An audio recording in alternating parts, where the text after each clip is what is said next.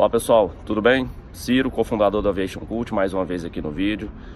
Bom, agradeço ao pessoal que mandou é, as dúvidas, mandou os questionamentos, né? E está ajudando a gente nesta empreitada que é a construção do conhecimento, que é um caminho longo, tá?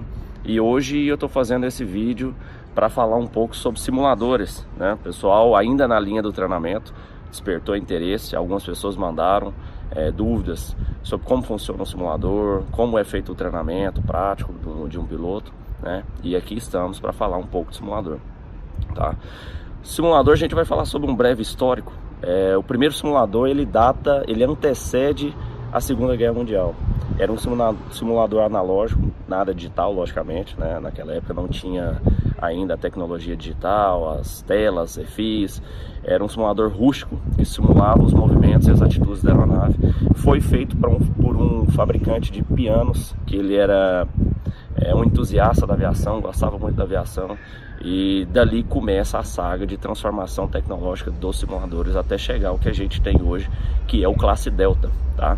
O Classe Delta ele é um simulador que representa assim de forma bem, muito bem sucedida todo o ambiente de voo, é, desde percepções de barulhos, sons, percepções de movimento, percepções de controle, é impressionante. Você dentro de um simulador, se você não tivesse a consciência de que você está dentro do simulador, você diria que você realmente está dentro é, de uma aeronave.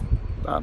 Existe um programa técnico que a empresa desenvolve junto com a ANAC protocola para a ANAC, pela ANAC, é esse programa de treinamento que é conhecido como PTO. Tá? Existem os programas de treinamento inicial, os recorrentes. Os recorrentes a gente faz de seis em seis meses. O inicial tem em torno de 15 sessões, tá? E cada sessão tem quatro horas de treinamento.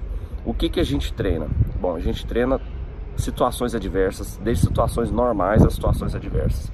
Tá? Wind shear, é, monomotor, é, manobra de GPWS para evitar cefite, colisões com terreno, essas coisas. Então tudo aquilo que é inviável treinar no, na própria aeronave, a gente treina no simulador. Custo do simulador. Olha, ele pode variar entre 10 milhões de dólares a 30 milhões de dólares e a hora do simulador gira em torno de 800 dólares, 800 a mil dólares. Então hoje para você formar um piloto, realmente você tem um gasto considerável, uma mão de obra muito qualificada. Tá? É, o comandante Gustavo tem uma vasta experiência é, com simuladores, ele nos últimos cinco anos tem, tem feito praticamente isso, né?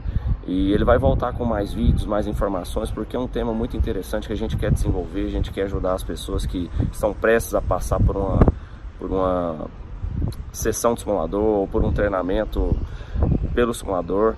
E a gente vai trazer algumas dicas a respeito do que pode ser feito para garantir um bom treinamento, ok? Muito obrigado mais uma vez pela colaboração de vocês. A gente espera que vocês continuem participando, mandando dúvidas para a gente, tá?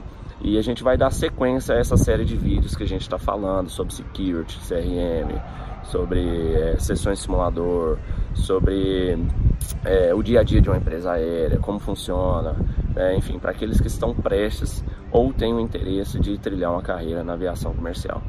Muito obrigado, um bom final de semana a todos e até a próxima. Caso você ainda não está inscrito, se inscreva para receber nossas atualizações e notificações dos próximos episódios. Siga nossas redes sociais também, Instagram, Facebook e YouTube.